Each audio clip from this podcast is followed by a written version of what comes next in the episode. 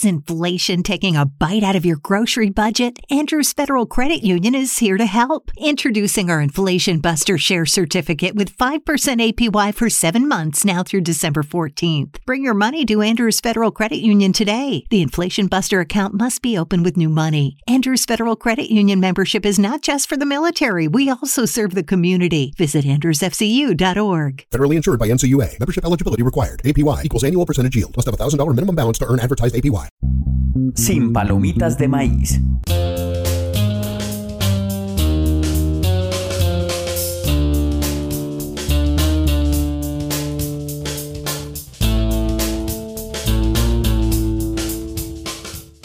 Le faltan horas al día para ver series y grabar podcast, dijo Marco Antonio Solís alguna vez. Y, y cuando uno acumula mes y medio sin hablar de series con sus mejores amigos, le faltan muchas horas Le al faltan día. horas al día.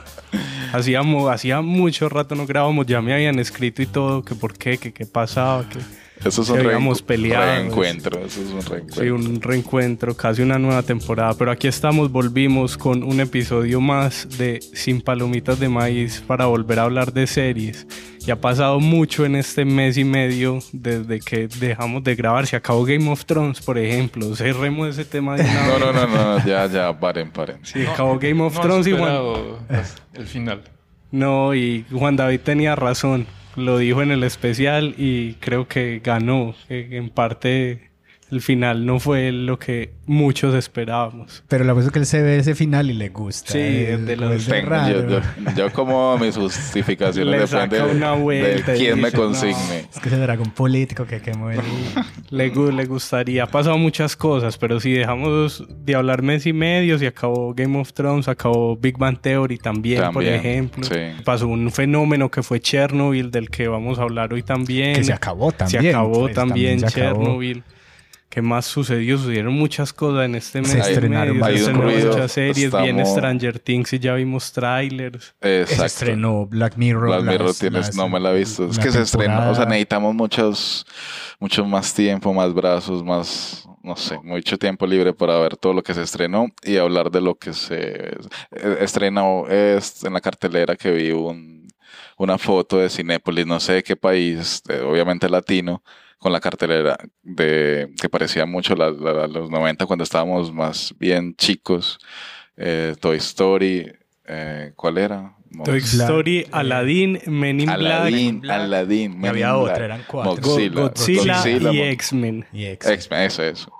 Es como, no sé qué está pasando, que están lanzando otra vez lo que en la infancia pegó y falta, eh, ¿cuál es el, el Rey León? Falta Rey León y Disney está reencauchando todo. ¿Cuál es el análisis de que volvimos a la infancia? Volvimos a los 90. ¿Qué pasó? ¿Cuál, De qué regreso creen? a los ¿Y cuál se han 90? visto de ahí? Si quiere hablemos de eso. Pero arranquemos con lo que hemos visto. Yo vi Toy Story la semana pasada en el en fui a verla con mis con Woody y con vos acompañados. Muy bien. lloré, lloré. Bueno, eso no se hace lo que Pero es un cierre, es un cierre de la Sí, serie. pues es un cierre, pero seguro si necesitan plata volverán Ah. a ser una 5 y una 6.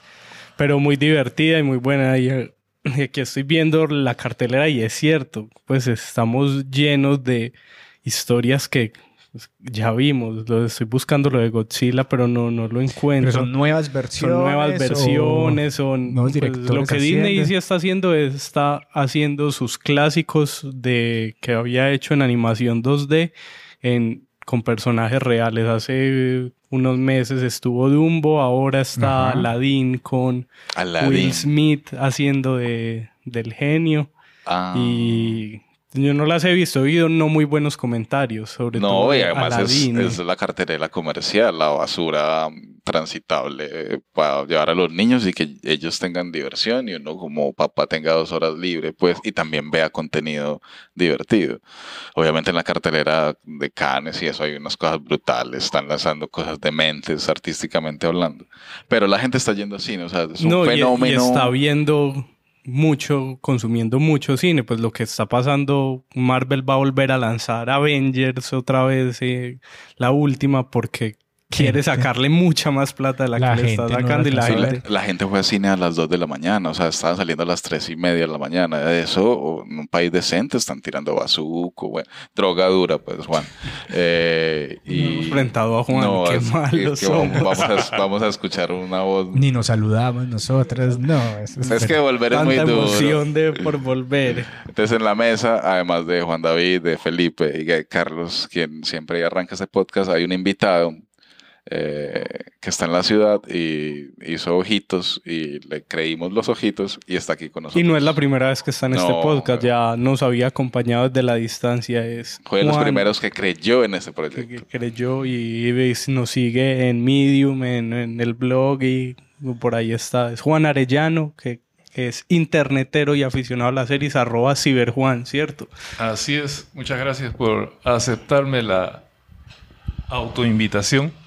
No, pero por aquí siempre bienvenido desde Lima, ¿cierto? ¿Y Claro, qué está pasando? sí. Está pasando esto mismo en Lima. O sea, ¿cómo lees esta? Porque yo creo que la foto es una cartelera de los 90 que nosotros al verla decimos, "Ay, es lo mismo que están lanzando ahora. Sí, ¿qué, qué- qué Sí, crees? sí. No, es un fenómeno eh, internacional, ¿cierto?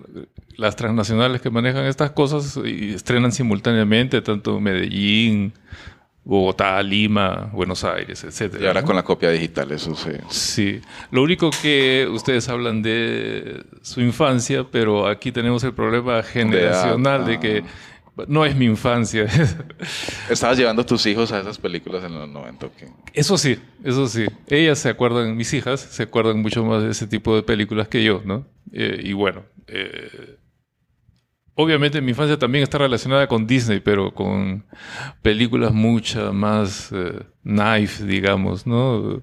Qué sé yo, este, La Princesa, todas esas películas que primero las leí en un libro gordo que había de historietas de Disney, pues. ¿no? Pero llegará seguro el momento en que Disney dirá vamos a hacer, no sé, Pinocho en... Pero es que va a tener seguro, una no sé, puede plataforma que, esté. tiene que alimentar, marica.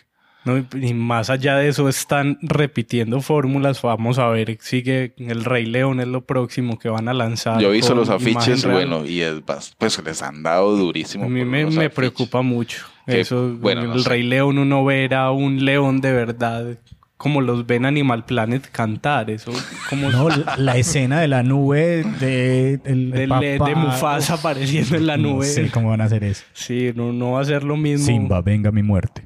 Eh, No sé dónde lo decía que pues uno ver a Timón y Pumba un, un, un Jabalí jabalí un- una una, suricata. suricata.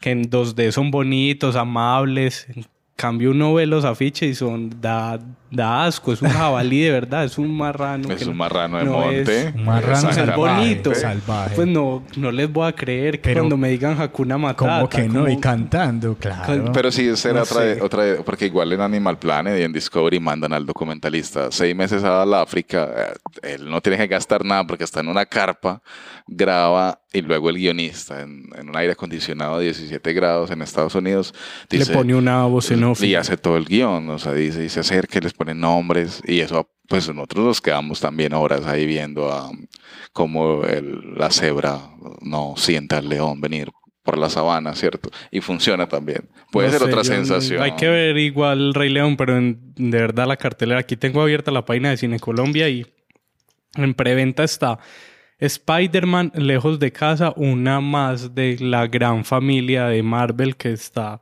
haciendo muchísimas muchísimas versiones y reversiones de sus películas. En estos días leí una noticia que hablaba de que podían hacer una versión de Spider-Man con los tres Spider-Man que hemos visto en los últimos 20 años, Sí. con, con Andrew Garfield y con, ¿cómo se llama? El primero que vimos, el... El pelirrojito este, no, ese es el... No sé, bueno, con tres diferentes Spider-Man, al tener tres Spider-Man, porque hay nuevos universos abiertos, cosas que pues están, quieren plata de verdad. Y la otra que va en preventa, Anabel 3, que también el terror está después de que empezó el conjuro en una lista muy larga de un, sagas de que se repiten. La explicación de todo eso es que hay, hay gente, hay niños en vacaciones también. Ay, ah, pues, bueno, eso, es lo otro. que- Estamos en época de niños en vacaciones, pero que también Y hay... en verano en Estados Unidos que...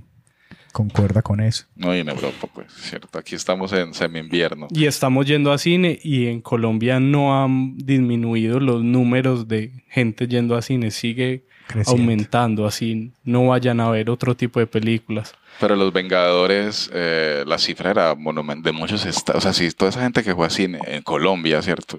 Eh, llenarían como el Atanasio Girardot un- un- una decena de veces. O sea, eso es una cosa loca. Solo yendo a ver. eh, Sí, a solo, o ellos. sea, la cifra fue como de 700 mil, o sea, fue, yo no fui, pues no, me- no la Yo sigo, no, tampoco la he visto. yo comencé a escuchar podcast como tengo que ver, y es toda la cosa que he evitado toda la vida, y la gente adulta que tiene mucho poder adquisitivo, que son mis pares ahora, están locos comprando souvenirs, yendo a cine. Me parece bien, pues, o sea, con tal vez que no estén tirando droga por ahí, me parece absolutamente bien. pues. Hay que verla y vean Toy Story también. Pues, Listo, ¿comenzamos o qué? Arranquemos que tenemos mucho de qué hablar y nos debemos muchas series y muchas horas de podcast. Sin palomitas de maíz. La ruleta. La ruleta va a rodar.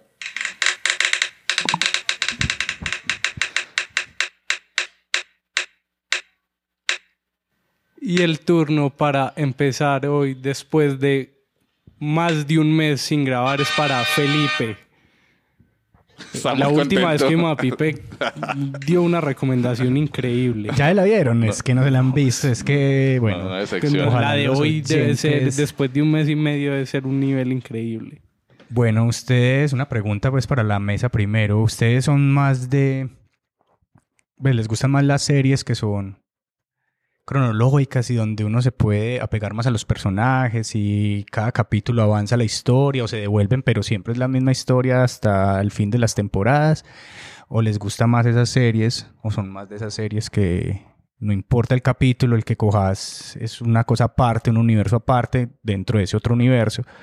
Eh, no sé, planteo esa pregunta inicial antes de comenzar con O la sea, serie. series eh, seriales o, o Antológicas, sí. Eso, ustedes como... Cada uno tiene su sabor, cada uno tiene su sabor. Yo creo que uno debería tener una antológica que va- que acuda a ella, porque no, pues no, realmente no tenés que tirar de memoria. y Vas por ella porque tiene una, como unas reglas y la disfrutas. Pues Black Mirror es la, la mía, pues.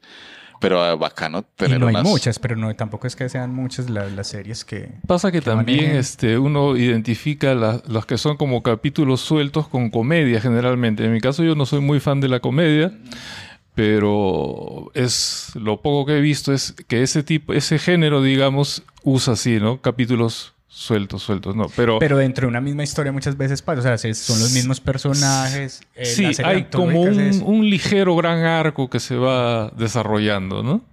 Pero, por ejemplo, la- estas, este par de series nuevas de este Black Mirror y el de los robots y muerte, Sí, Sí, los- Love, muy, muy Robots. buenas. son Buenísimo. antológicas. son- Sí, uno va a ellas y no importa, o sea, le da play, e incluso el tiempo no, no se rige en nada, o sea, puede ser lo que, lo que dure esa historia. Entonces la disfrutas mucho, siento yo. Porque, ¿cuál es la pregunta, pues? Y es, no creo que es una apuesta arriesgada, pues, eh, eh, En este En momento. este momento, cuando. Porque es que las otras te dan a vos la posibilidad de, de conocer un personaje, así sea malo o bueno, te vas con él y. Alguien llegó al podcast. Eh, y, y lo bueno es que te vas apegando y, y- y temporada tras temporada o, o te desilusionas de sus acciones o te vas enamorando más. Entonces me parece que es una apuesta arriesgada en este tiempo y la serie que quiero hablarles es una serie de antología o una serie antológica que se llama Habitación 104. Es una... Room 104. No, porque entonces no puedes decir Room, Room ah, sí, 104, no, tienes que decir Sí, Room sí. 104 Perdón, o perdón. entonces, Habitación 104 también. No, entonces, Que vive el Spanglish. Qué día el Spanglish. Sí, Room 104 creo que es muy bien para nosotros. Entonces es una serie de HBO de los hermanos Duplas eh, que tienen una productora y que hace mucho tiempo vienen haciendo cosas. Parece que es una de las parejas de hermanos como que les a Hollywood y a esta gente de Netflix y HBO les ha gustado mucho porque han hecho series para Netflix y para HBO. Eh, y es una serie eh, que plantea una cosa muy bacana y es estos famosos moteles o hoteles que hay en los paraderos o en los en las carreteras de Estados Unidos siempre es como el, como el mismo como las mismas estéticas. Entonces ellos nos plantean una habitación que se llama la habitación 104 y cada capítulo pasa una cosa diferente en un tiempo diferente en un año diferente con personajes diferentes. Y es una apuesta muy arriesgada porque todo se, todo se desarrolla en el cuarto, entonces tenés que sostener 23 minutos, eh, un relato narrativo donde, donde pasan muchas cosas. Entonces son 12 capítulos la primera temporada, 12 capítulos la segunda, es una serie realmente nueva, es de 2017 y la segunda es de 2018. Entonces, bueno, y, y estos manes también se la juegan porque cada capítulo sea de un género diferente. Entonces podemos encontrar un poquito de terror, podemos encontrar un poquito de, de, drama mucho, otras cosas muy artísticas, muy bellas desde la danza, otras desde la comedia por las cosas que, que pasan. Pero lo sorprendente es eso, es como mantener el relato 23 minutos en un cuarto que se llama la habitación 104 y donde en esos 23 minutos pueden pasar muchas cosas, desde el diálogo, desde las acciones, desde lo que está pasando ahí. Entonces es una primera temporada muy bacana, un primer capítulo que nos sorprende con, con una historia muy, muy poderosa de, de que suspenso, terror, es rarísima, con un chico que están cuidando, es una niñera que llega ahí y pasan muchas cosas en ese capítulo, y, pero pero es eso, es como, porque mira que normalmente son dos, tres, máximo cuatro personajes y mucho, sobre todo en la primera temporada, apenas llevo una de la segunda, pero donde donde a partir de esos, de un espacio pequeño y de poquitos personajes, eh, se, se, elabora una historia. Entonces, el diálogo es muy importante, la música. Eh, cada capítulo también se la juegan porque los planos los ángulos y las cosas sean muy diferentes, porque igual es el mismo cuarto, cambia muchas veces la decoración porque pueden ser años diferentes o porque la historia puede plantearse muy en 2015-2016, pero también la habitación existió en 1969, entonces un capítulo es en esa época, hay otra en el 70 y algo, hay otra en el... Entonces plantea como eso, como que qué puede pasar en una habitación de motel, de hotel, de a la que tantos vamos nosotros y que todos los días es un o una semana o un mes, es un residente diferente donde le llegan. Entonces tenemos a Ralph, hay otro que se llama el Pixaboy que creo que es muy interesante porque hay un encuentro ahí. Segundo. Sí, llega, llega un chico y, y, se involucra como en los juegos sexuales de una pareja al hotel. Eh, hay otra con un misionero que llega como a, hablarle, a, la, a, la, a, salvarle la vida a alguien. Hay otra, de un, la del tenista es muy bacano. Pero Venga, qué pena. ¿Cómo has.? No importa, es antológica y cada. Algo pasa con el micrófono. Y cada capítulo, es, diferente. es, diferente. y lo ubican en una otra. No hay una máquina del tiempo. No, sucede no, siempre en la misma, en la misma habitación, de hotel. Pero en la misma cambias, habitación 104. 104. Y el cabezote anuncia que viajamos. Nada, no, nada, nada cero. Nada, Arranca y fin. ya. Pero antes de que llegaste muy justo para grabar el podcast y no te pregunté de qué ibas a hablar. Pero iba a hablar de ella la otra vez, ¿te acuerdas? Que no, cuando no sé, no me acuerdo, pero hoy en algún momento me pasó a hablar de, de, esta misma serie, pero no lo... ¿La habías visto? La empecé a ver esta semana porque me mandaron de tarea verla y me dijeron, vea esta serie que necesitamos que la vea ¿Y cuál viste? Y empecé a ver unos cuantos episodios y se me pasó hoy en la mañana, veo, voy a hablar de, de esta serie por lo menos no voy a hablar de esa porque no habría podcast hoy. Y el truco, y los directores son iguales. O sea, hay, no, cada capítulo. Son muy femeninos. Eh, o sea, los Jay y Mark Duplass es como la productora y ellos actúan, ellos son muy tesos, guionistas, son muy tesos los manes, pues, y tienen un pasado muy bacano con Netflix y con, con otras series de HBO. Jay es un femenino. No, son Jay y Mark, ambos chicos.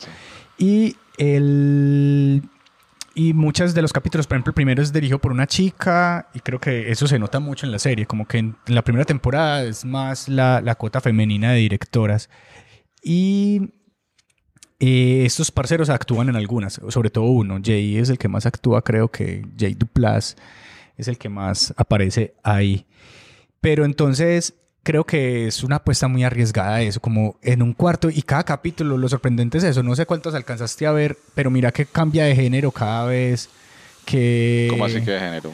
Pues hay puede un hablar humor- Hay ser una pistolera terror, y otra- puede ser comedia, Comedia. puede ser Por ejemplo, esa de, esa, ¿cómo es que se llama el tercero? Boyeur, no me acuerdo, la de las bailarinas, marica, que no hay diálogo, entonces es una cosa muy teso que a partir de... 21 minutos sin diálogo. Es, y a partir del baile, la música, de, de cómo llegan también, porque también es muy importante en algunos capítulos la gente del hotel, pues porque también llegan a tocar Claro. o también entran. O Pues yo creo también que sabes que estaba pensando que todos los directores, la gente que va a California y a Hollywood, obviamente hace todo el tránsito por las, las carreteras y se quedan en sus es muy hoteles. gringo el y les se motel. queda una fijación ahí, eh, ¿no? Y, y Es donde se esconden los malos. y la gente donde- que se fuga, las fu- puede vagabundear, entonces se va en carro, o me- no se fugue, tiene un tío que se fugó y vivía de hotel en hotel, como administrador de hotel, de manager de hotel.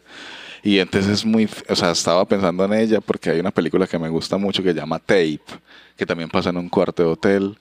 Y esta semana favorité un, un tweet con las películas que se desarrollan en un solo espacio. Clímax, eh, Dotville, Coop, eh, El Método, Moon, Exam, eh, Breakfast Club, More Than a by Dead, bueno, Tape. Hay como 20 apenas de que se han arriesgado a narrar una película en un solo espacio. Tape me encanta porque es una cosa de hotel y buscan eh, muchos ángulos. Porque es, ¿qué más tienes? Y que afuera entre algo, eh, o un teléfono, o una puerta que tocan, no sé, ta- no sé, me, me intriga. Este, esta está contextualizada en Long, Long Island, que es Nueva York. Sí, en Nueva York. Eh, comedia, terror, crimen, ¿qué más? Es que ese, ese- eh, hay una muy bonita que es la última de los viejitos que rememoran como su, Esa no la he visto, pero su noche de bodas, pero siempre es el mismo cuarto, el mismo espacio, eso que dice Juan. es pues, que es una apuesta muy arriesgada. No, y, uy, bueno, y también es barato. Pensaba, estos manes dijeron, listo, necesito un estudio con estas condiciones y invito a directores a que hagan muchas historias. Panic pero es una, una apuesta muy, muy divertida también porque deja que sucedan muchas cosas allá adentro. Y creo que tenían unas reglas súper chimba porque como que una de las reglas era que todo sucedía en el mismo espacio, pero ellos no podían, los actores no podían salir de ahí, habían como unas cosas ahí a la hora de la grabación, se, se tenían que grabar en tres días, entonces era una cosa muy poderosa también de ritual y de a la hora de grabar, a la hora de producir, a la hora de hacer la serie, también de generarle esas condiciones a, a los actores para que, para que se integren a la habitación 104. Entonces es una serie muy recomendada eh, de los hermanos Duplas que vale mucho la pena. Van a encontrar desde comedia en, muchos, pero sobre todo hay una cosa muy bacana y es, es la- esa vuelta en el pasado. Pues como, por ejemplo, el capítulo del internet, que es como en en no- 90 y algo, y es como un chico le va a enseñar a la mamá algo del portátil y es como devolverse también, pero también hay capítulos que son muy actuales y donde tenemos WhatsApp y donde tenemos todas esas cosas. Entonces es muy bacano ver como, como también esa, habi- esa habitación con el contexto que vive el país, la tecnología, la vida, eh, también va avanzando con sus personajes. Entonces muy recomendada. Room 104, habitación 104, Room 104 de HBO. ¿Sabes qué me hizo acordar? No sé si la habrán visto, una película que se llama Four Rooms.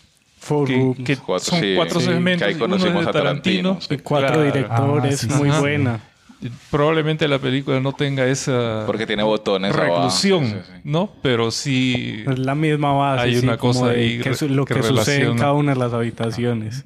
¿Con qué nos vamos de room, de habitación 104? Sí, yo creo que no sé si El el tráiler. O eh, el cabezote también es muy musical. Bueno, eso también es muy bacano de la serie, la música.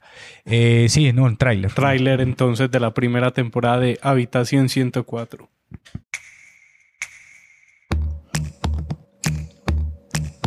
Don't you ever have doubts? What do you mean by doubts? Well, I had coffee. You what? It was delicious, Joseph. Stop, stop. You need to pray for forgiveness right now. I don't want to Let's pray. for forgiveness. Well, what do you want to pray for? A sign. All right.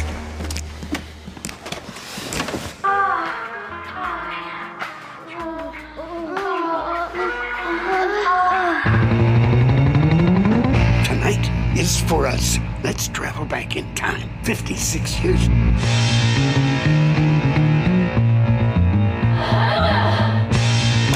Hey! You're scaring me. This isn't a game. This is the moment you enter the unknown.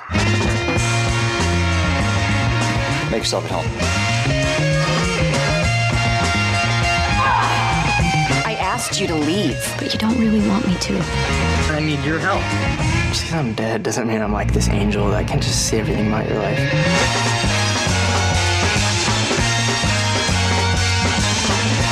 I'm Gonna make it easy on you. You could go back in time and prevent Hitler from becoming Hitler. Do you do it? Yeah.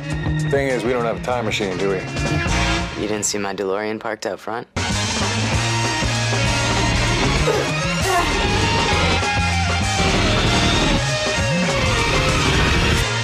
Here we go.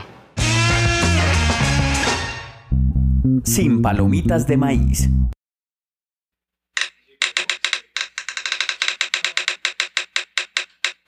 Rueda la ruleta. Y después de la sección de HBO es el turno para nuestro invitado, Juan. Juan, ¿de qué vamos a hablar? ¿Qué estás viendo y qué nos querés compartir? Bueno, ¿de qué estoy viendo? Eh, para empezar, como estoy fuera de casa, es un poco difícil estar viendo cosas estos días. Pero igual me he dado maña para seguir este, con Estar la- al día con lo- las responsabilidades. Sí, sí, no, para maratonear también, porque se puede, se puede. Entonces, mira, estaba, mira, eh, había visto un par de series completas, ¿no? Pero una es la que va a hablar aquí eh, Juan David.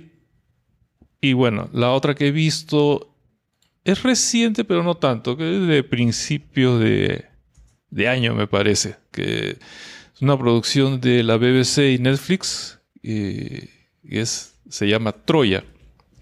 Obviamente, si les digo ese nombre, ya ustedes saben de qué trata. Piensa ¿no? uno Es uno. en, En Brad Pitt. en Brad Yo- Pitt. Pero si recordamos la historia del cine, ha habido muchas adaptaciones de, de la Iliada, muchas adaptaciones de la Odisea, de- o simplemente presentadas como Helena de Troya. En fin, esta, esta- en realidad esta película es el- lo que se llama el ciclo troyano. El, el ciclo troyano es todos esos este, escritos de los antiguos griegos que se ocupan de la guerra de Troya. No sé si recuerdan, yo la Iliada la leí cuando tenía seis años. Sí, no la he dejado de leer desde ese entonces. Y vuelves a ella, sí. Y sí, y pero la Iliada es realmente la cólera de Aquiles, es solo ese pedazo. No, en la Iliada no aparece, por ejemplo, el famoso caballo de Troya, no aparece sino como, digamos, al estilo flashbacks, que por qué están en esa guerra, y etcétera. ¿No?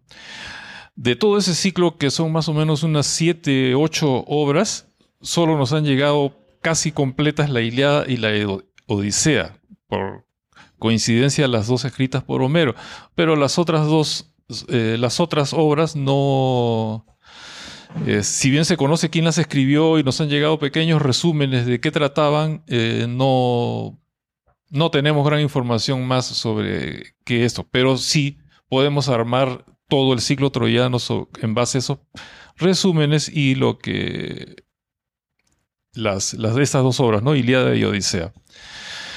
Ahora, esta película, como casi todas que han eh, tratado el, tema de, la guerra de Troya, se, tratan de hacer, de ocuparse de todo desde el principio de la guerra, salvo la película que protagonizó, como bien decían acá, Brad Pitt, que empieza ya con la guerra iniciada. Entonces, eh, una de, las primeras imágenes que tenemos en la serie es eh, Paris eh, en su vida normal. Todavía no sabe que es bueno, no quiero spoilear mucho, pero es el primer capítulo, así que podemos hablar. Todavía no sabe que él es este príncipe de, de Troya. Y bueno, se, tiene, se le aparecen los dioses, ¿no? Y a partir de ahí ya empieza la, sus aventuras, podemos decir. El tema es que muchas de las películas, casi todas las películas que han tratado antes este tema, han obviado la parte de los dioses. Esta serie los incluye, lo, cual a mí me parece y se perfecto. ven en pantalla. Los sí, sí, sí. Y bueno, a partir de eso ya se da todo el desarrollo, pero una diferencia grande es que Aquiles no aparece sino hasta el tercer o cuarto capítulo, me, me parece. Y entonces aquí viene una cosa que ha tenido a mucha gente hablando de la serie. Aquiles está representado por un actor negro. Sí, ahí lo vi, me Y sorprendió. claro, entonces venir del Aquiles personificado por Brad Pitt a un actor negro es, ah, ¿qué pasó acá? Y bueno, es, es, es una de las apuestas arriesgadas de los productores, del director. Pero cumple, pues es. No, sí, es muy bueno el actor. Y, y se le ve la mano de la BBC, pues por ser producción también inglesa ahí un poquito. La obviamente, la- en la producción prácticamente no hay nada de qué quejarse. Yo sí tengo un pero, y es que tratándose de la guerra de Troya hubiera esperado más batallas al estilo Juego de Tronos, por decirte algo. Pero mm, quizás le faltó un poco de espectacularidad ahí, o no quisieron darle esa espectacularidad. No sé si será tema de presupuestos también.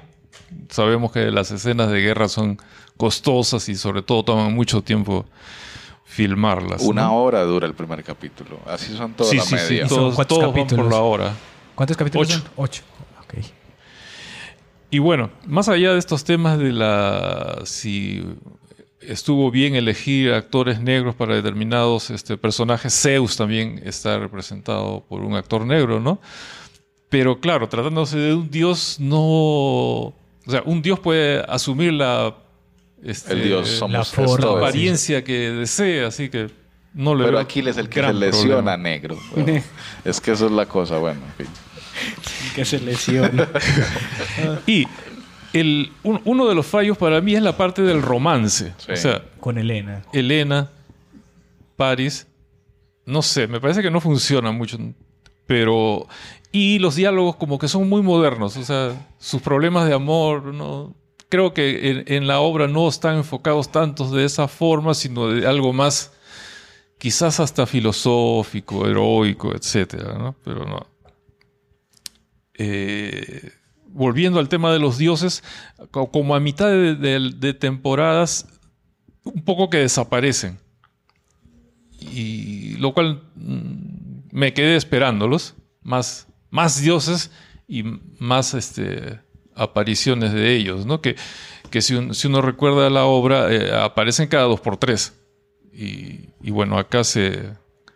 No tanto. Pero de, de que hayan aparecido, sí me pareció muy bueno y eh, etcétera. Para resumir la, la serie, yo la recomiendo mucho. Eh, a pesar de las críticas que he leído al respecto, me gustó. Si, si algún espectador eh, no la conoce, nunca ha visto algo relacionado con Troya, pero ha sido fan de Juego de Tronos, yo creo que Puede debería una darle una, una oportunidad a esta serie. Y bueno, para terminar mi intervención y para como para poner un poco de contexto de qué tanto una obra puede ser adaptada con diversos fines, quería mencionar dos obras literarias. Espero de repente que algún día se adapten a formato serie o película, pero que están basadas en este ciclo troyano, ¿no? Una es eh, eh, de un autor que se llama Dan Simmons y ha salido publicada en castellano en cuatro volúmenes. Ahora la están republicando en dos, que es el formato original y se llama Ilión y Olimpo. Es la guerra de Troya en formato ciencia ficción. Y eh, para decirlo en dos líneas, ¿no? Hay unos posthumanos que viven en Marte y están escenificando la guerra de Troya en el Monte Olimpo de, de Marte. ¿no? Y bueno, ya el resto hay muchas cosas ahí. Es, es un autor fabuloso de ciencia ficción y no tiene desperdicio esa, esa obra.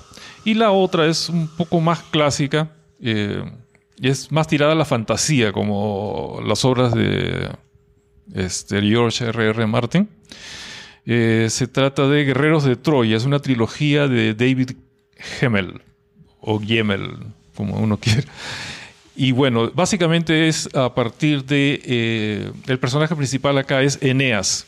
Eh, a Eneas en esta serie Troya que estaba hablando se le ve poco, pero aparece. Pero acá él es el personaje principal. Está narrada la obra desde su punto de vista.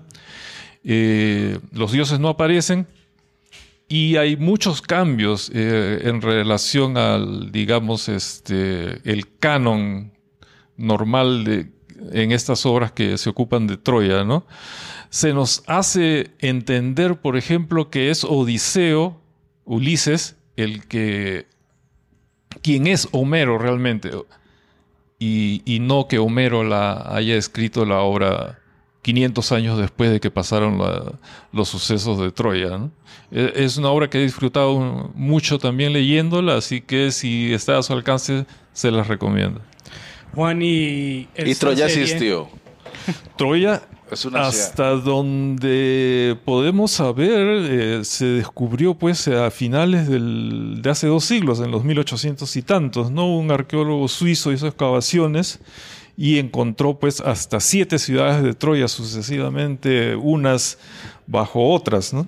Vale, eso es. Para que, que también, porque hay una cosa ahí que Troya, eh, uno la cogió, siempre los libros de, la guerra troyana y de Odiseo y, lo cogió en una edad que no estaba ni preparado para eso, mental ni físicamente.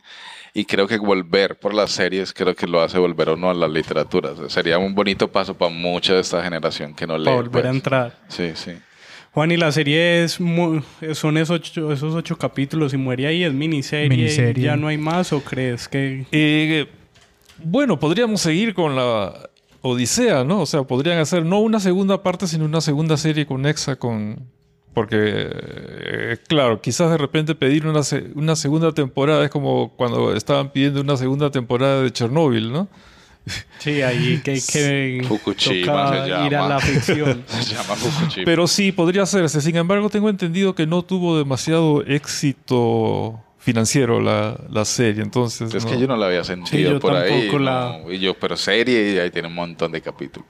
Mm. y se ve que, que, está bien hecha, pues el arte. la, la es gente seria, Carlos, por Dios. Tiene buen nivel. Entonces, definitivamente. pero ya la caída de una ciudad disponible en Netflix. Nos vamos con el tráiler de, de la serie para que se terminen de antojar. Vamos, vamos.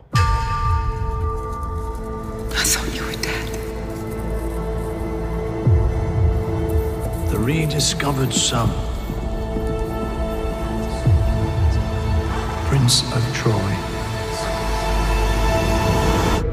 Don't let him back. They're coming.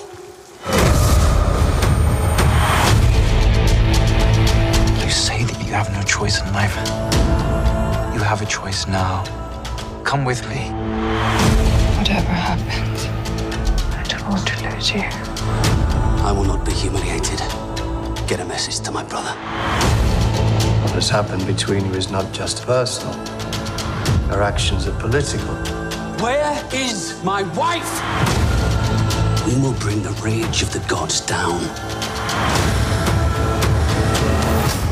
On your Asiatic heads! Leave and take your smooth tongue with you. Not a possession. Are you with me? I choose to be here. We're going to win this war. Everything will be forgotten. You're making a great mistake. The gods do not forget.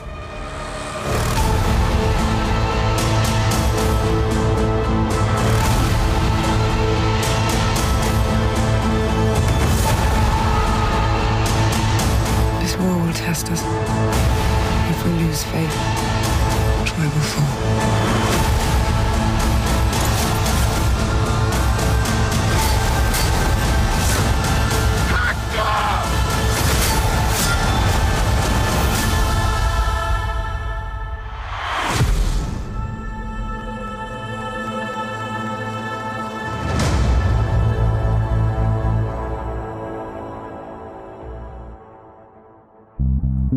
Palomitas de maíz. Ahí estaba Troya, la caída de una ciudad en Netflix y ahora nuevamente rueda la ruleta en Sin palomitas de maíz.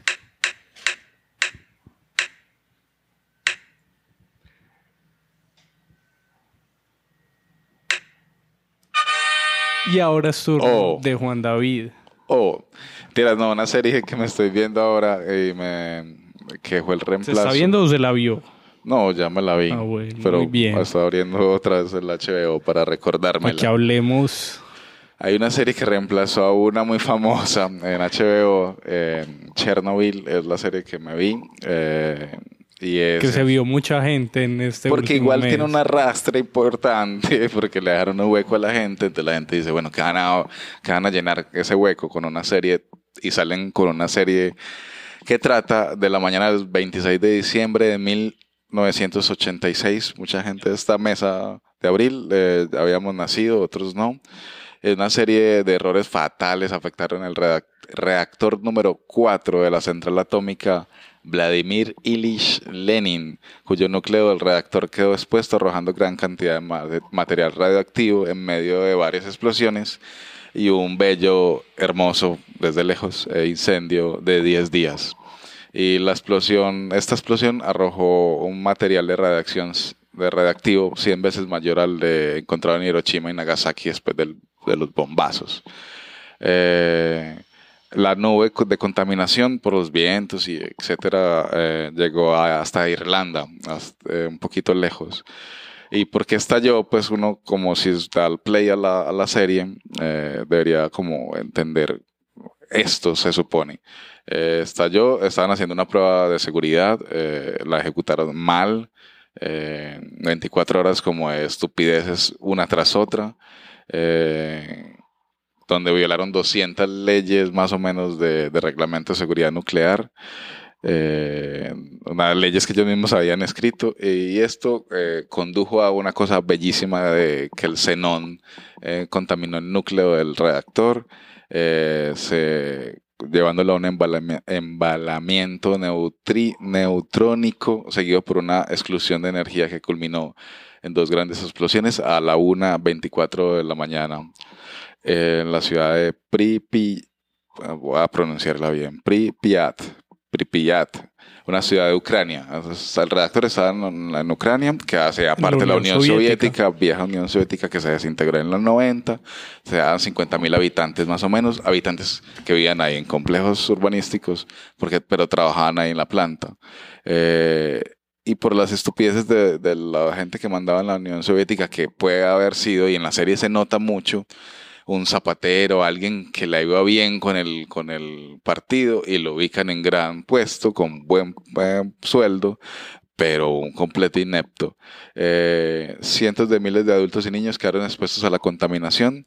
Muchos de ellos desarrollaron posterior cáncer de tiroides y leucemia y, bueno, eh, por inhalación, ¿cierto? Todo este intro, toda esa sinopsis, de eso trata la serie, ¿cierto? Pero ahí lo lees y suena como una noticia. En la serie es, Es una muy brutalidad divertido. porque basta ya de series de fantasía de dragones y traiciones inventadas en un café en Londres, ¿cierto? Basta ya, o sea, llegó la hora de cosas serias de verdad, cosas terror, o sea, porque la serie es terror, físico terror, de cosas que se pueden ver y tocar, por ejemplo, la reacción nuclear, pues cierto que no se ve, pero es Pero brutalmente verdadera y sucedió, basado en un hecho real. eh, hacen cinco capítulos de una hora, más o menos la, la cada capítulo. Está en HBO en su canal de pirata favorito. Reemplazó a God eh, y comienza esa serie capítulo a capítulo a atrapar a la gente. Es, es- tiene un baile porque uno entra y uno no entiende nada, simplemente siente terror. Y en la segunda comienza a entender y el hilo como que se va eh, como al revés. Como la primera escena que uno ve es lo último posterior a los créditos, se supone. ¿Cuál spoiler? Nada, aquí es una mierda de, de radio. No, y sabemos qué pasó, pues, más o menos, de- ¿cierto? Entonces yo me reía mucho porque yo le decía, no me cuenten el truco final. Yo sé que va a pasar, pero el truco final de la serie es muy lindo. Entonces el, el capítulo 5 es una de las obras maestras de, la, de las series últimas que hemos visto. Eh, pero que porque, porque gusta Chernobyl, porque usa un lenguaje de película de terror y no encaja en otro lenguaje visual. O sea, es una explosión, fue un desastre, pero no es una historia de desastres nucleares contados como documentales, ¿cierto? Eh, inclusive las películas de, de, esto es heroísmo. Siempre al final alguien salva la, algo y, y, sale triunfando. No, aquí todo es un desastre hasta el final, ¿cierto? Pero a pesar de eso hay héroes y hay, y hay protagonistas. Los grados de realismo de Chernobyl, leí por ahí una, un man que vivió en Chernobyl, su familia era Chernobyl, y decía, jue madre, se encontraron, buscaron la papelera que estaba en la esquina del barrio cada traje, cada, cada botón es un... Muy eh, riguroso la... Sí, porque además. Ucrania ya no pertenece a Rusia, es, es un país independiente y dejó rodar ahí la, la película, serie. ¿cierto? Y la serie. Eh, Contada desde este lado del mundo, valga decir Sí, también. porque es los, los, el director es sueco, se llama Rohan Renk, es un director sueco de videoclips, televisión y cine, y ha trabajado con Madonna y Robbie Williams, por ejemplo, en, cine, en videoclips. Y dirigió tres capítulos de una bobada que se llamó Breaking Bad, o sea, hizo una película... Pero leíste sobre los escritores. No, no, no, solo, no, nada, solo es el del director. Que este man hizo una película que leyeron durísimo. El man, el director de, de Breaking Bad, dice: Hey, este man tiene algo. Lo llama a, a hacer tres capítulos. Y, y, dice que después de esos tres capítulos rechazó Better Call Saul, Saul lo rechazó y lo llamaron para Game of Thrones y para Homeland y dijo, no, yo no quiero hacer eso, yo quiero hacer otra cosa. Y la otra cosa que se guardó fue Chernobyl, ¿cierto? El guionista, la historia es que el man viene de escribir cosas como Scary Movie 3 y tenía bajo la manga una un apasionamiento por la historia de Chernobyl. Pero mira, que es... la guardó durante mucho tiempo y hizo esta, este trabajo pues como tan detallado con Hay Chernobyl. un tweet muy famoso que favorite que es cuando creas que es muy tarde para tomar otro camino en la vida, recuerda que Crane Massin, Mason escribió las secuelas de Scary Movie de Han Hanover antes de escribir Chernobyl, o sea, como Chespirito que a los 40 lanzó el Chavo y eso. No pierdan la esperanza, muchachos. Pero mm, ahora iniciaste hablando de, del 86, que la mesa, ¿ustedes tienen recuerdos de ese no, abril del Dios, 86? No. Algo... Mi vida se cuenta en Pero se quedó que mundiales sabían de, de fútbol Chernobyl. y en el 90 que es comencé a recordar. Apartado que no la gente no, ya no vivía allá. Pero ustedes que- habían visto algo, bueno, hay mucho material. Mucho eh, documental. Cine, documental. gente que va a Chernobyl así, Pero- es que, "Ay, vamos a ver cómo está la radiación. Bueno, y hablé de ella en la Sí, serie de. Arturis. Bueno, te, les comento una cosa. eh, Lo que yo recuerdo, por ejemplo, aparte de que, como sale en la serie, el mundo se enteró mucho después de lo que había sucedido, ¿no? Creo que una semana, algo así. Es que sí, salía en las noticias y todo, pero se veía tan lejano y eso que, bueno, no, no se le daba tanta importancia como, por ejemplo, se le dio a lo de Fukushima hace unos pocos años. Antes se le tocó medios más activos. Todos estamos, ya estamos conectados. En todo caso, o sea, como en la serie dicen, cuando o, eh, usted da eh, la radiación es como si fueran disparos o, como, digamos, radiografías. Hay un científico local que dice que un ser humano puede recibir 250 radiografías en la vida antes de correr riesgo alguno, ¿cierto? Los bomberos que en, un pedazo del capítulo primero cogen un pedazo del núcleo que yo no sabía que era el núcleo porque los idiotas creían que no había explotado el núcleo porque era imposible que explotara. Recibió dos millones de fotografías o balazos por segundo. O sea, el ba- dos millones. trrr, Y la mano se le volvió una porquería. ¿Cierto? Es como, si usted tiene radiación, es como si recibiera, eh, como si se bronceara muy rápidamente. Entonces, como, digamos, eh, hagamos una, un ejemplo, comerse un banano, normalmente la radiación nos está dando porque tenemos radiación solar. Comerse un banano es 0, 0, 0.0001 eh, y los, operarios de Chernobyl de SB. Pongamos SB Sie- Sievern. Es como la unidad moderna de radiación total recibida. Y el Roentgen, que es el que mencionan en la serie, que es la vieja unidad, eh, eh, equivale a 0.1 Sievers. O sea, es muy elevado el rol. Mira que en la serie hay un momento que tiene un medidor y no les alcanza y tienen que sacar el super sacar medidor. Y tenía un. Todo eso soy spoiler, pero es súper divertido verlo. Tenía un candado, estaba encerrado y el que estaba tenía la llave estaba No, y dormido. entiende uno todo eso que creo que Wikipedia no alcanza a explicar ese, ese Hay- nivel de lo que pasó Hay en una ese cosa momento que en la me historia. sorprendió ahí cuando decía Juan lo del capítulo 5 y es cuando muestran a los personajes el parecido tan increíble de todos. Sí, pues es sí, una sí. cosa muy el, bien hecha. el- el tipo que estaba a cargo de, de la central es es, pintadito. es idéntico el, el Gorbachev, que es una, es una figura. El peor personaje es Gorbachev. Sí, el- Malo, insulso. Creo que es muy occidental como va a poner un idiota y manejado país gigante.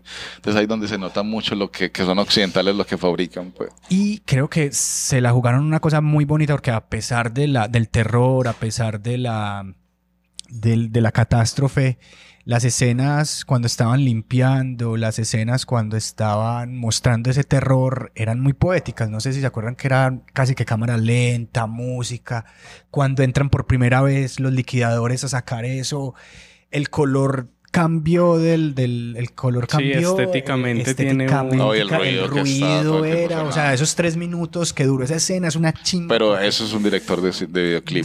Y Ahí está muy metido. basado en, en material real. de Real, que grabaron- Sacan, pues de cómo limpiaban un esas zonas. millón de personas que se dieron a encargarse de cómo los, Se llaman los liquidadores, liquidadores, se biorobots, decían ahí. Gente y no que era, era- no eran cualquiera, o sea, lo que dicen los estudios dicen era gente de la industria, tropas Militares. terrestres, militares, ingenieros eh, mineros, geólogo- geólogos, porque si mandas idiotas allá, como en la serie a veces mostraron eres, te puedes tropezar, no, no tomas decisiones brutales ahí, cierto, un millón, hay una cifra que ya que 700 Felipe quiere hablar siempre del final, que me encanta, que siempre le gusta hablar del final, eh, 10 minutos, hay una cifra de... de 700 mil a un millón Sí. de, gente o que sea, la Unión Soviética dice que- 33 muertos. La- Esa es o sea, la cifra Hay oficial una, de una- la- una diferencia como en 95 mil de, de muertos con la cifra oficial de 95 mil eh, afectados. Claro, entonces, eh, nunca, eh, lo sorprendente de esta serie, que es brutal, es que a pesar de que había mucho acercamiento audiovisual, nunca se había pegado un impacto tan poderoso, porque creo, creo que la, la ganancia de, de la serie es que te entra mucho por, los, por las sensaciones, por el terror, por cosas invisibles pero que hacen visible, por la idiotez buro- burocrática, eh, por las decisiones humanas y los héroes humanos. No sé, los, lo- los mayores héroes dicen de que son los buzos que se metieron a estaquear en la piscina porque el agua estaba afectando mucho el núcleo y se metieron y dijeron, esta gente se va a morir, o sea, como cuando te expones, eh, normalmente es como 70 USB al año. Si vieras en la luna, las, como no tiene atmósfera, es como 300 mil USB al año.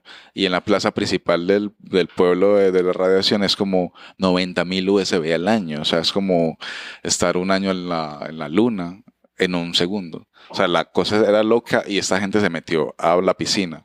Eh, creo que está muy bonito, pues como la serie tiene muchos datos, eh, comienzas a investigar y te das cuenta de un montón de vainas bonitas que tiene la serie, reales, de, no sé, como el, el protagonista de Chernobyl, que se el- él arranca la serie con un, con un suicidio, se llama Valery Legasov, que fue como el experto nuclear, que en la serie lo visten de muchas cosas ficcionales para poder que sea tan poderoso, pero el man existió, pues fue el que medio salvó ahí el asunto. el camarada Legasov. Súper, Camarada es. súper fuerte, o sea, casi todos los del reparto son británicos, ¿cierto? O sea, sí es muy occidente haciendo eso.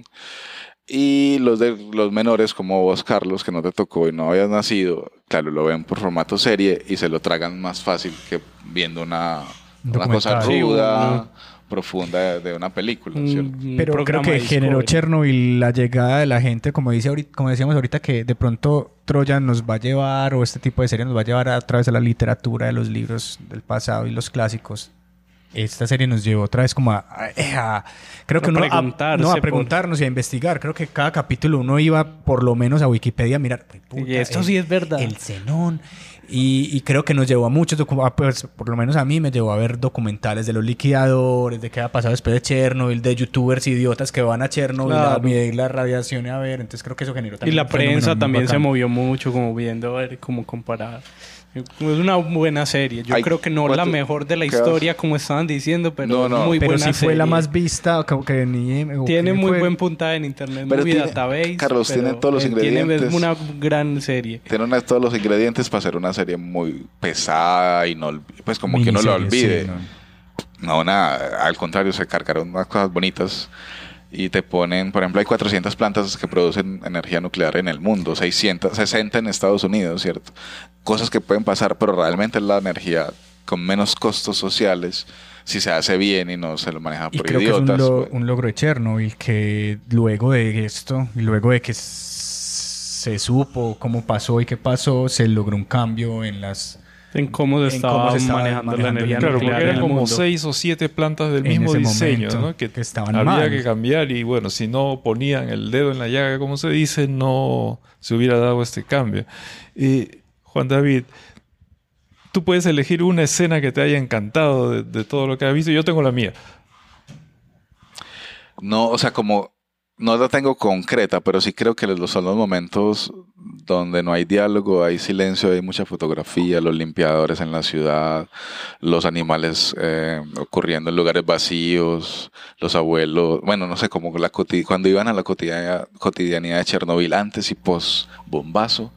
Creo que los guardo y los guardaría descansadores de pantalla para Esa- siempre. Esa escena de que se van para el puente. Esa, esa es mi favorita. O sea, es esa gente estaba muerta ya y no lo sabía. O sea, estaba se, se nota la felicidad de ellos recibiendo la, la muerte, ¿no? O sea, Todos- es muy, muy y todos murieron. Pues según Sí. las cosas, todos los del puente murieron. Eso es Una última cosa que es una, una como para terminar, llevo 17 minutos en la serie, so normalmente hablamos 10, es cuál es el costo de las mentiras, pregunta el camarada Legasov a la audiencia antes de su suic- suicidio, porque se suicidó realmente a los dos, dos posterior, dos años después de la tragedia, y dice no es que la, la- no es que las vayamos a confundir con la verdad. El verdadero peligro es que si escuchamos suficientes mentiras, ya no reconoceremos la verdad en absoluto. ¿Qué podemos hacer entonces? Pregunta. Y vuelve a preguntar, ¿qué más queda si no abandonar la, la- incluso la esperanza de la verdad y contarnos con historias? Entonces otra vez como, ¿qué podemos hacer ante tanto bombardeo de mentiras? Es contar historias. Y nada, Chernobyl recomendado HBO, vamos con el tráiler. Y hay que ver la versión de los rusos que Hay que verlo. que, que Pero de lo- como esta- Los rusos deberían hacer un 9-11 verdadero, no sé, una cosa como respuesta a la Ah, sí, altura, eso. pues. Pero ahí Eh, está la, la- verdadera historia del Sí. 11 de septiembre. La serie obligada de lo que va de 2019, Chernobyl de HBO. All of the good we did. It doesn't matter. What does matter is that to them, justice was done. See, a just world is a sane world. There was nothing sane about Chernobyl.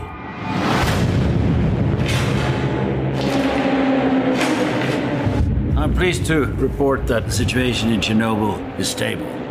In terms of radiation, I'm told it's the equivalent of a chest x ray. No, Chernobyl is on fire. And every atom of uranium is like a bullet, penetrating everything in its path metal, concrete, flesh. Now, Chernobyl holds over 3 trillion of these bullets. Some of them will not stop firing for 50,000 years. Tell me how to put it out. You are dealing with something that has never occurred on this planet before.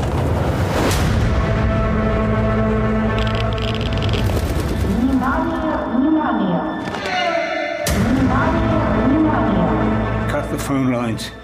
Contain the spread of misinformation. What will happen to our boys? The pain is unimaginable. In three days to three weeks, you're dead.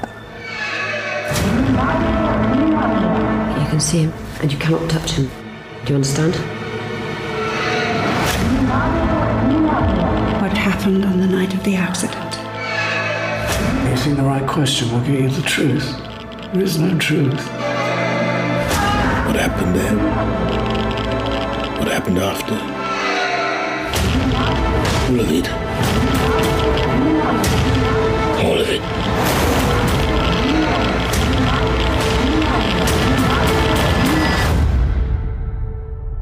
Madness.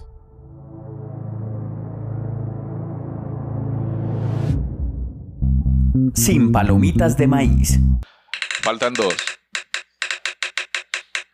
Dos grandes. Dos opciones y dos. Importantes. Bueno, y ahora es el turno para Angie, so, desde Bogotá, que nos manda un audio sobre The Handmaid's Tale, que volvió con su tercera temporada recientemente a Hulu. Y ahí está. Hola gente de Sin Palomitas de Maíz, les mando un saludo muy grande desde Bogotá. Mi nombre es Angie Cardona y pues bueno, gracias por invitarme a participar de esta iniciativa tan bacana que tienen ustedes. Eh, bueno, después de pensar un poco en qué serie les quería recomendar, hablé con Juan David. Bueno, eh, la serie sobre la cual vamos a charlar es The Handmaid's Tale o en español se llama El cuento de la criada.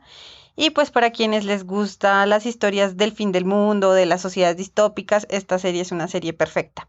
Antes de contarles de qué trata la serie, quiero mencionar que está basada en un libro que tiene el mismo nombre y que fue publicado en 1985 por Margaret Atwood.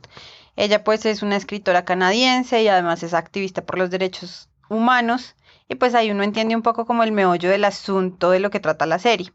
Eh, la serie, pues su primer capítulo estrenó en el 2017 y actualmente cuenta con tres temporadas. La tercera temporada salió al aire ahorita a inicios del mes de junio. Y bueno, pues ahora sí les voy a contar de qué se trata de Handmaid's Tale o El cuento de la criada. Como ya les dije, la serie se desarrolla en un mundo distópico. Es una historia que transcurre en un tiempo no muy lejano, ya no me acuerdo bien, pero la serie lo plantea más o menos entre el 2015 y 2020. Y lo que sucede en, en este contexto es que la tasa de natalidad del mundo cae prácticamente que se baja a cero. Entonces, según plantean, esto sucede porque las mujeres se vuelven estériles debido a la crisis, a una crisis ambiental o ecológica que hay a nivel mundial. Y es curioso, esto es bien curioso en la serie porque parece ser que solo las mujeres son estériles, los hombres no, ellos siguen siendo fértiles, ¿no? Pues lo que sucede es que en vista de esto, un grupo religioso fundamentalista se toma con las armas, con la violencia, mejor dicho, hacen una guerra y se toman el gobierno de los Estados Unidos. Cuando logran tomarlo, establecen una nueva república, un nuevo gobierno que se llama la República de Gilead. Este nuevo gobierno religioso además se convierte en una especie de dictadura en donde quienes mandan pues son los hombres, pero además no son todos los hombres, sino los hombres de la clase alta. El objetivo de esta dictadura es repoblar el país en vista de la caída de los nacimientos. Y para lograr este objetivo, todas las mujeres terminan siendo subyugadas, pierden sus derechos, ya no pueden trabajar, ni leer, ni escribir, tampoco pueden controlar su dinero ni propiedades. Y por otra parte, las pocas mujeres fértiles que quedan en Gilead son secuestradas, violadas y obligadas a parir. Estas mujeres fértiles pues son los, lo que conocemos como las criadas. Y bueno, en una violación ritualizada y en compañía de la esposa del comandante, el comandante es un cargo político de los hombres que gobiernan Gilead. Entonces, pues los comandantes intentan embarazar a la criada con el fin de darle los hijos a las élites. Esta violación ocurre delante de sus esposas, bajo el discurso religioso. No sé si ustedes se acuerdan de la historia bíblica en donde Sara es estéril y convence a su esposo Abraham de que puedan tener un hijo a través de su criada que se llama, creo que es Agar. Bueno, esto es una historia más o menos parecida. Lo interesante de esta serie es que plantea como la existencia de tres categorías o clases de mujeres que determina lo que ellas pueden o no pueden hacer. Por una parte están las esposas de los comandantes, son mujeres que vestían de azul, están las martas, que visten de verde y son una especie de empleadas domésticas que igualmente están esclavizadas. Y por último están las criadas, que son mujeres que son vestidas de rojo, eh, son las mujeres que son fértiles, las que están bajo mayor vigilancia y que además son violadas y las que tienen pues la peor parte de la historia. Y aquí es donde comienza lo bueno. La serie se llama El cuento de la criada porque está centrada en la historia de una mujer, una criada que se llama Defred, y en la serie es protagonizada por Elizabeth Moss, quien además se hace un papelazo y bueno, esta criada tiene un diario. Por eso se llama El cuento de la criada. En este diario, Defred cuenta todas las cosas que le suceden, que aman, pues no se las voy a adelantar tanto porque spoileo a quienes aún no han visto la serie. Pero sí les puedo contar que existe un grupo secreto de resistencia llamado Mayday que trabaja para derrocar a la República de Gilead desde adentro. A este grupo pertenecen algunas criadas, algunas martas y algunos ojos.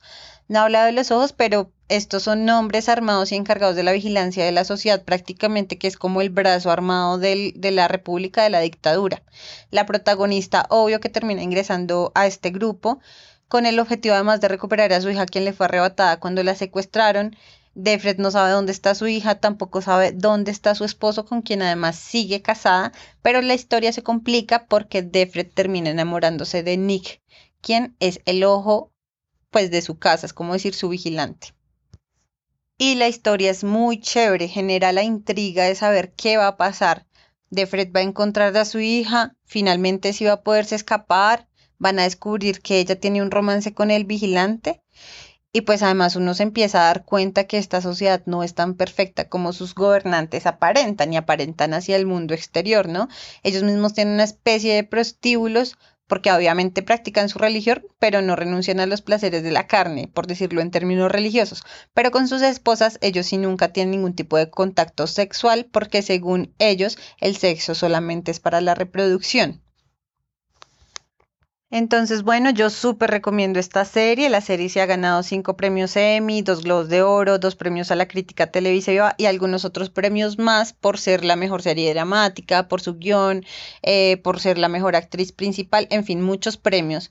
Pero ya para cerrar, de las cosas que yo más valoro de la serie es que la protagonista no es la típica protagonista belleza hegemónica que acostumbramos a ver en series como GOT, y esto ha generado controversia porque hay gente que ha salido a decir que no ve la serie porque su protagonista es, entre comillas, fea, ¿no? Bueno, lo otro es que esta serie hace reflexionar acerca del momento histórico en el que nos encontramos con, como sociedad, con el auge de los gobiernos de derecha, la restricción de los derechos y las libertades de las personas, nos hace pensar en el retroceso de los derechos de las mujeres, de la igualdad de género, de la diversidad de las orientaciones sexuales, porque además la, la serie también visibiliza la homosexualidad, que además claramente allí es castigada con la muerte y con la tortura. Entonces esta serie es súper vigente, muy recomendada, lo mejor que he visto eh, últimamente, pues los invito a que la disfruten. Mm, para finalizar, contarles que, bueno, son tres temporadas y cada temporada tiene en promedio 10, 11 capítulos, dura más o menos 60 minutos. Es una serie que es un poco extensa, pero vale mucho la pena verla, sobre todo para aquellas personas que les gusta esto, como del fin del mundo, la sociedad caótica, eh, lo dramático, lo ficticio, bueno. Entonces ahí les dejo esta recomendación, les mando muchos abrazos y gracias nuevamente por invitarme a su programa, espero que les haya gustado y bueno, Abrazos y feliz día. Sin palomitas de maíz.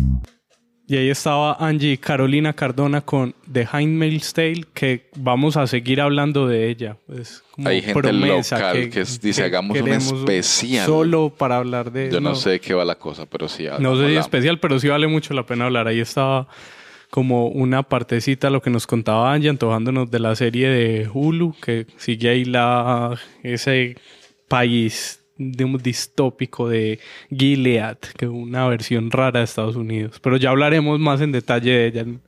Sí, cada capítulo lo deja uno mal. Sí, me pone a pensar cosas. Y ahora no queda sino una sola opción en la mesa que soy yo. Lo mejor para el No, final, no, Carlos. no, lo a ver qué conferencia nos va a dictar hoy. ¿Con qué pregunta nos sí, ¿con qué principio? pregunta? No, no, no sé de qué hablarles hoy como siempre. Las quiero hablar hoy de una serie que para mí es de las mejores que he visto en lo que va de este año. Es una comedia de FX que se llama What We Do in the Shadows o Lo que hacemos en las sombras. Es una serie, eh, una comedia de alrededor de 24 minutos por cada capítulo y está basada en una película que estaba basada en un cortometraje del mismo nombre, que lo que, que el primero, lo- como lo que se lanzó bajo esta idea fue un cortometraje eh, dirigido por Germain Clement, que lo recordamos por Fly of the Concords, que es uno de los protagonistas, un neozelandés, y, Tai- y Taika Waititi, que Claro. es el director de la, Dios. de la película, también neozelandés, amigo de, de Germain. Y en el ahora, después de hacer primero ese primer cortometraje en 2005, luego hicieron una, un largometraje en 2014 y hoy en 2019 vuelven con esta serie que trata sobre una misma premisa y es vampiros. Hay vampiros en este mundo en el que nosotros vivimos y convivimos con ellos. Entonces, lo que sigue la serie es un equipo documental que hace que sigue a estos vampiros y vive con ellos y los sigue en el día a día. En la serie, en What We Do in the Shadows, seguimos a cuatro, como cuatro principales, tres vampiros. Uno es Nandor el Implacable, que es un vampiro de 757 años, que fue un soldado del Imperio Otomano y él se considera que es como el líder del grupo.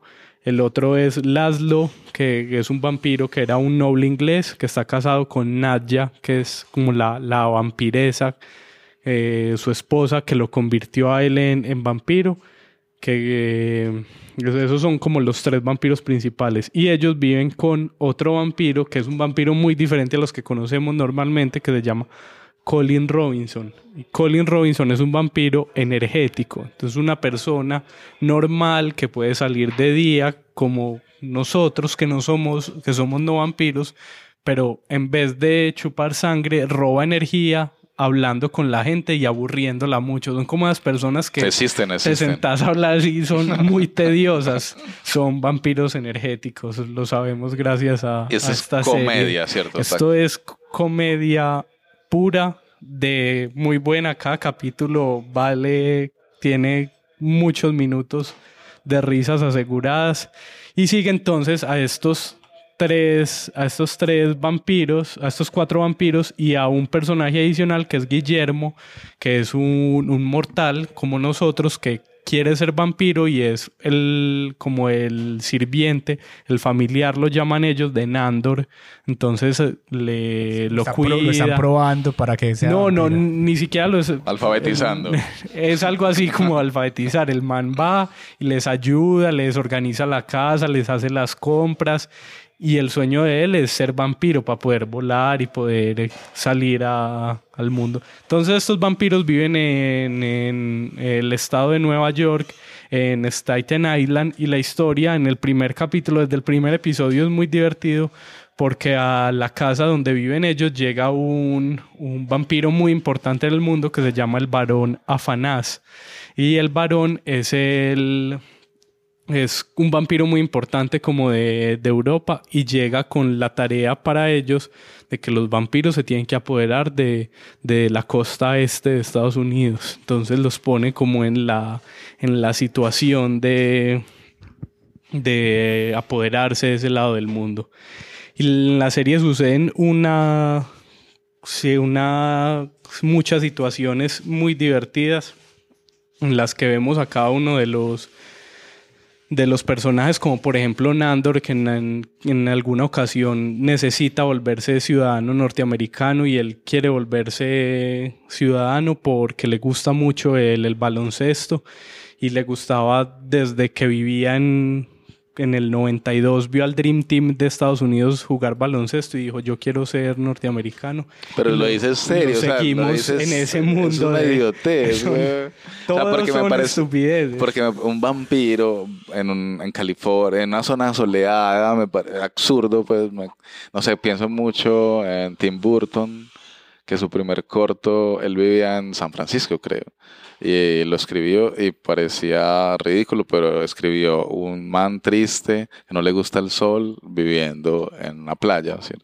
Siempre que parten de ahí me parece como a contrasentido, pirata, eh, eh, vampiros. ¿Y por qué no preguntaste si nos gustan las historias de vampiros?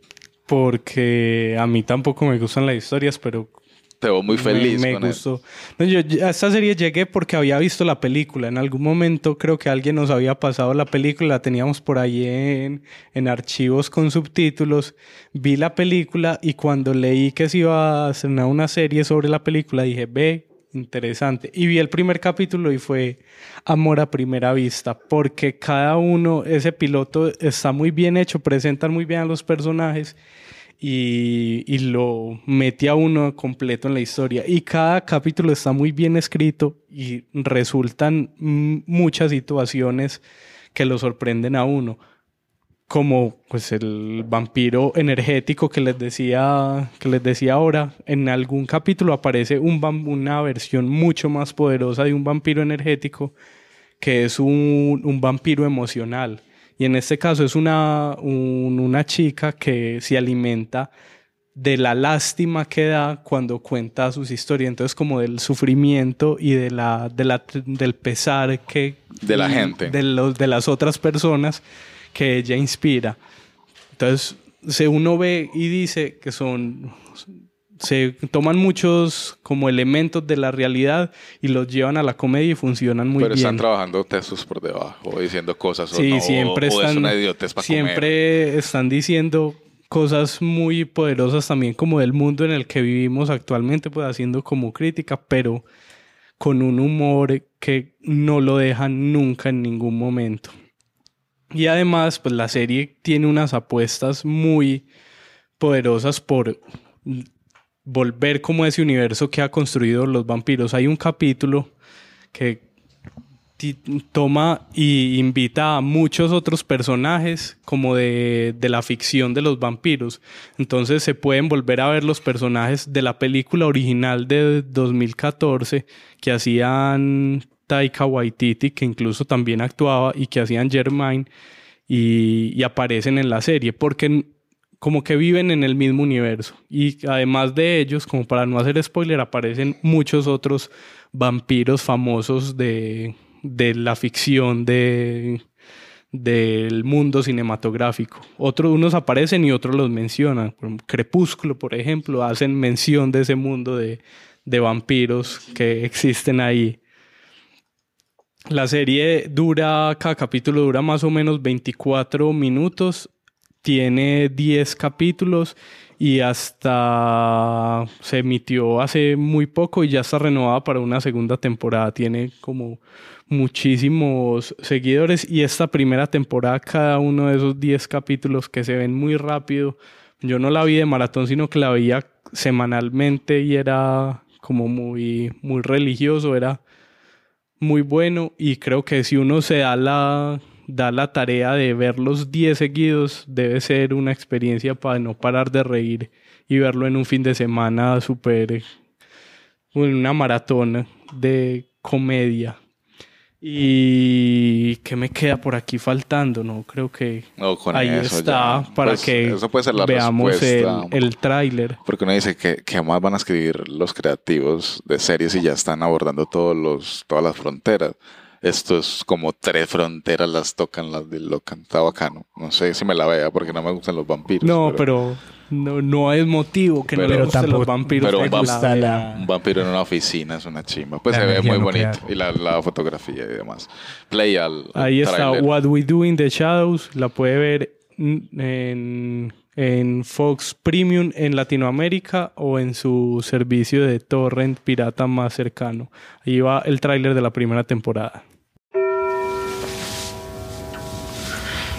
It's nightfall.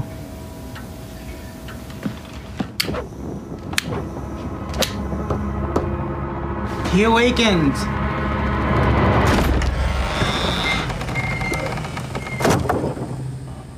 Very cool, Master. Very scary. Thank you. Nadja, Laszlo! Yeah. Yes? Can you come downstairs for a second, please? The problems with living with other vampires are the vampires I have chosen to stay with. I wanted to talk about general hygiene in the cell. Oh, Last night, there were all these people down there, half drunk. Well, where did they find the alcohol? No, they were half drunk. They'd been half drunk. If you've got something to say, then damn well say it. It's not hygienic! Nandor is like a big turkey. Cannot pay with that. I'm so sorry. Sir, you can't be throwing ancient coins at me. Guillermo, The credit card's stab this fine. man. Guillermo is my familia. I'm not a killer. I find people who are easy to kill. Are you virgins? I don't see how that's relevant. I'm killing it, baby. Oh, that's werewolf piss. Two werewolves.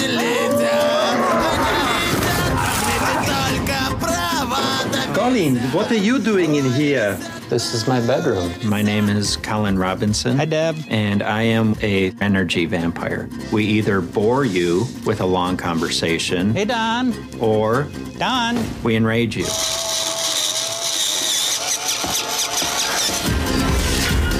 Something terrible is coming. Master, this is pretty macabre.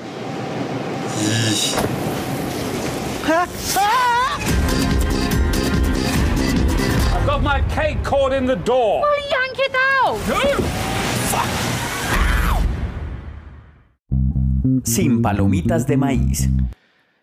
Bueno, y volvimos, Y volvimos, después bueno. de un tiempo larguito. Este fue el episodio ¿Cuánto número grabamos? 14. Muy largo, ¿no? No, no está tan largo, está como de en la duración estándar de Sin Palomitas de Maíz. Juan, muchas gracias por, por visitar a Medellín, por tu acento, me encanta el acento peruano, limeño sobre todo, me encanta, me encanta. Gracias. Y por escucharnos, ¿cierto? ¿Nos escuchas?